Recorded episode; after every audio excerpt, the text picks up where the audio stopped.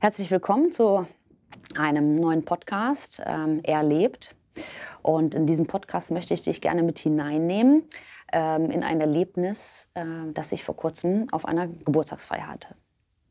Genau genommen war es der Geburtstag meiner Schwester. Und ähm, ich bin dahin gefahren. Sie wohnt im Wendland und das ist von uns hier, von Braunschweig, so etwas über anderthalb Stunden Fahrt. Also ich bin dahin gefahren, wie sich das für eine ordentliche Schwester gehört, um mit ihr gemeinsam Geburtstag zu feiern. Und für den Nachmittag hatte sie sich überlegt, wir gehen raus, ähm, da in die Felder. Das Wetter war ganz schön. Ähm, und ähm, als besonderes Bonbon äh, gab es die Möglichkeit, so sagte sie mir, äh, eine Windmühle zu besichtigen. Und ich dachte, na gut, eine Windmühle, das mag ja mal ganz interessant sein. Fand ich jetzt nicht so ein Riesenbonbon, ja, nicht so eine große Sache. Ähm, wir fuhren dann dahin, machten Picknick und ähm, ich guckte mich so um da und dachte, wo ist denn hier eine Windmühle? Und mein Blick fiel auf Windkrafträder. Und dann fragte ich meine Schwester, du meinst die da, ne? Und sie sagte, ja, habe ich doch gesagt. Hm, dachte ich, ungefähr hast du das gesagt.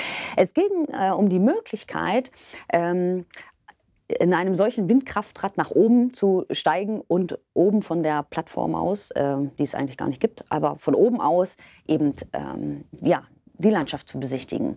Das war möglich durch einen ihrer Gäste, durch Dieter. Der ist nämlich Techniker für solche Anlagen.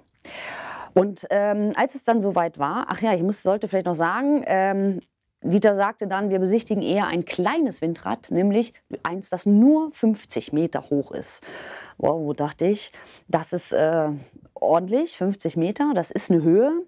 Also die höchste Höhe, auf die ich mal freiwillig geklettert bin, war der 5-Meter-Turm in unserem Freibad damals. Und das war auch nur ein einziges Mal geschehen. Und ich dachte dann so bei mir, naja, das muss ich nicht unbedingt haben. Ne? Also so 50 Meter hoch.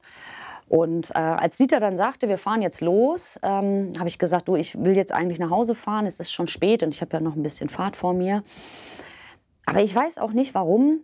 Ich habe dann irgendwie plötzlich gesagt, ach, ich fahre doch mit. Und ich glaube, mir ging so ein bisschen der Gedanke durch den Kopf, ähm, wann habe ich schon mal die Möglichkeit, äh, sowas zu erleben? Und dann sind wir dahin gefahren und äh, haben uns an den Aufstieg gemacht. Und in diesem Windkraftrad, man muss sich das so vorstellen, da sind so Sprossenleitern an den Wänden, so von Ebene zu Ebene. Und ich weiß nicht, wie lang eine solcher Leitern ist, vielleicht fünf Meter oder auch mehr. Also man klettert eine so eine Leiter hoch, geht auf eine neue Ebene und dann eben die nächste und so weiter. Dann wird es immer schmaler nach oben und dann kommt man oben an und äh, da gibt es eigentlich keinen Ausstieg nach draußen. Da ist irgendwie nur so, so eine schmale Lücke in, dem, in der Maschine, was immer das auch ist. Ähm, also ich quetschte mich da raus und dann stand ich oben und es war äh, phänomenal. Es war einfach, ähm, ja, Wahnsinn. Es waren 50 Meter und man konnte über die gesamte Landschaft schauen, das gesamte Wendland betrachten von dort oben. So ein bisschen mulmig war mir schon, muss ich gestehen. Und ich habe immer gesagt, so Kopf, denk nicht so viel nach, wo du jetzt gerade bist. Und dann habe ich mich wieder auch an den Abstieg gemacht, der übrigens für mich äh, viel schwieriger war als der Aufstieg. Aber das mal nur so nebenher. Ja, und dann habe ich mich dann kurze Zeit danach in mein Auto gesetzt und bin losgefahren. Und dann habe ich beim Fahren über das nachgedacht, was ähm, da gerade so gewesen ist. Und ich glaube, ich habe äh, für mich drei Dinge aus diesem Abenteuer mitgenommen. Das erste ist, ich durfte einen wirklich einzigartigen Ausblick genießen. Das Zweite, ich hatte das Gefühl, innerlich so ein Stück weit gewachsen zu sein, weil ich mich etwas getraut habe, was mich herausgefordert hat. Also ich bin ja irgendwie auch ein Risiko eingegangen. Und das Dritte ist, dass ich so dachte, dass mein eher berechenbares Leben ähm, durch dieses Erlebnis unterbrochen wurde. Also da geschah etwas Aufregendes. Und dann dachte ich so, dass äh, man das, dass ich das, was ich da erlebt habe, eigentlich auch ähm, in vielem auf meine Beziehung zu Jesus übertragen kann, also auf meine Nachfolge. Und dann habe ich mir ein paar Fragen gestellt, die ich dir auch gern stellen würde. Also ich habe mich gefragt, wie erlebe ich meine Nachfolge? Wie ist das bei dir? Wie erlebst du deine Nachfolge?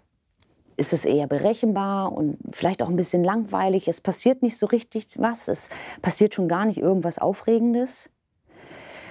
Ich habe mich gefragt, wann habe ich das letzte Mal etwas getan, wozu, also in meiner Nachfolge, wozu ich wirklich Mut brauchte. Also wo ich ein Risiko eingegangen bin und wo ich mich auch in meinen gewohnten Bahnen habe unterbrechen lassen. Wann hast du, wann habe ich, wann haben wir das letzte Mal etwas getan, wofür wir wirklich Vertrauen brauchten? Also, dass wir etwas getan haben, was wir aus unseren eigenen Möglichkeiten heraus nicht hätten tun können und wozu wir definitiv Jesus brauchen. Und Jesus hat sich das, da bin ich echt davon überzeugt, nie so gedacht, dass das Leben mit ihm, dass die Nachfolge langweilig ist. Er hat sich das nie so gedacht, dass das so eine berechenbare, bequeme Sache ist. Wenn wir uns das mal anschauen ähm, in den Evangelien, ähm, dann sehen wir, dass das schon losging, als er seine Jünger berief. Ne? Er ging zu denen hin, da waren die zum Beispiel gerade am, am Fischefangen und dann hat er gesagt, kommt, folgt mir nach. Und dann haben die das gemacht. Die haben alles stehen und liegen gelassen.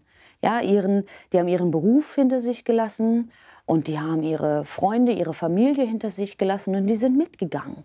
Das braucht Mut, das ist ein Risiko. Oder es gibt eine Begebenheit, wo Jesus seine Jünger losschickt und sagt, geht hin und erzählt den Menschen vom Reich Gottes und heilt die Kranken. Und dann sind die losgegangen. Und ich bin mir sicher, die brauchten eine Menge Mut dazu.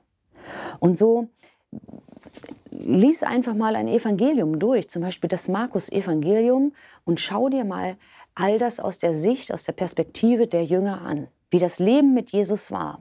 Und du wirst feststellen, das war herausfordernd, das war auch anstrengend und das war auch unbequem. Und sie waren immer wieder gefordert, Risiken einzugehen.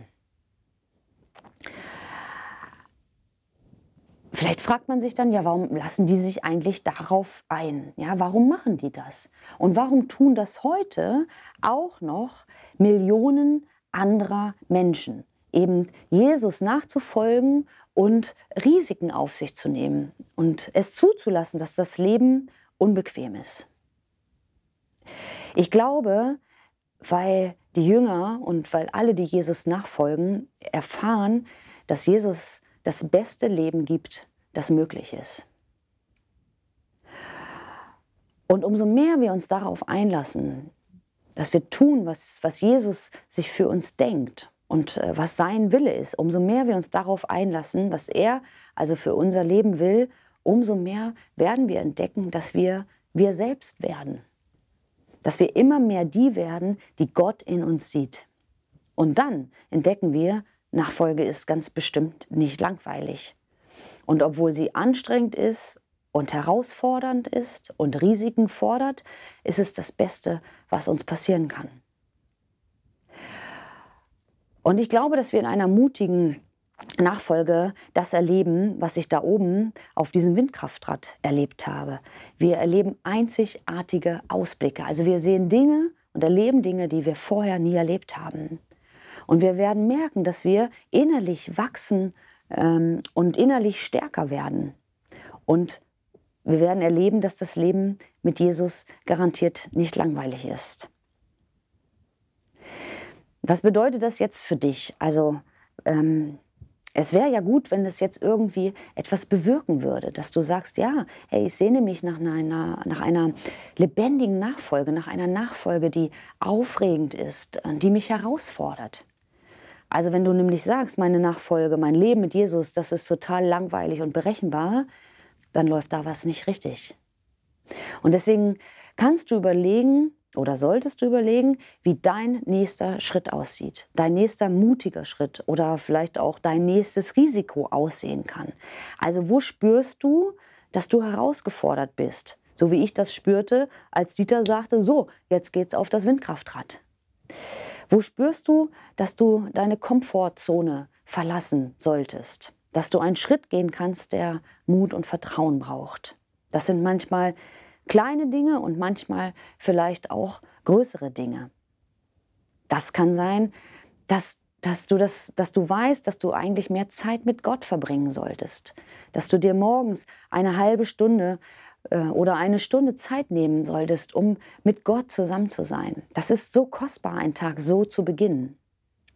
Es kann auch sein, dass du ähm, in der Gemeinde mitarbeitest. Auch das kann ein mutiger Schritt sein.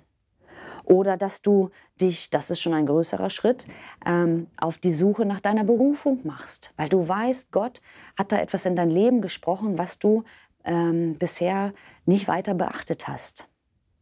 Ein mutiger Schritt kann auch sein, jemandem zu vergeben.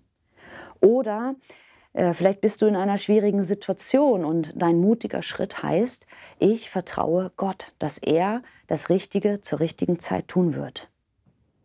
Oder ein mutiger Schritt ähm, kann auch sein, dass du jemandem von Gott erzählst, auch wenn du Angst hast, dich zu blamieren.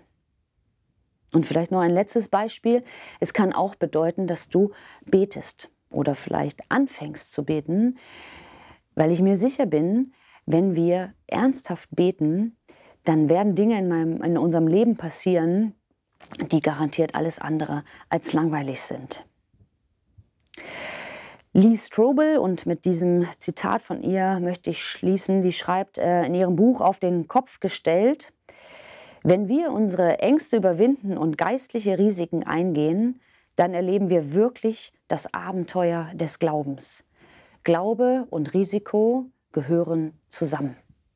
Und ich wünsche es dir und ich wünsche es auch mir, dass wir in unserer Nachfolge Risiken eingehen und mutige Schritte erleben und äh, dann erleben, wie beschenkt wir dadurch sind.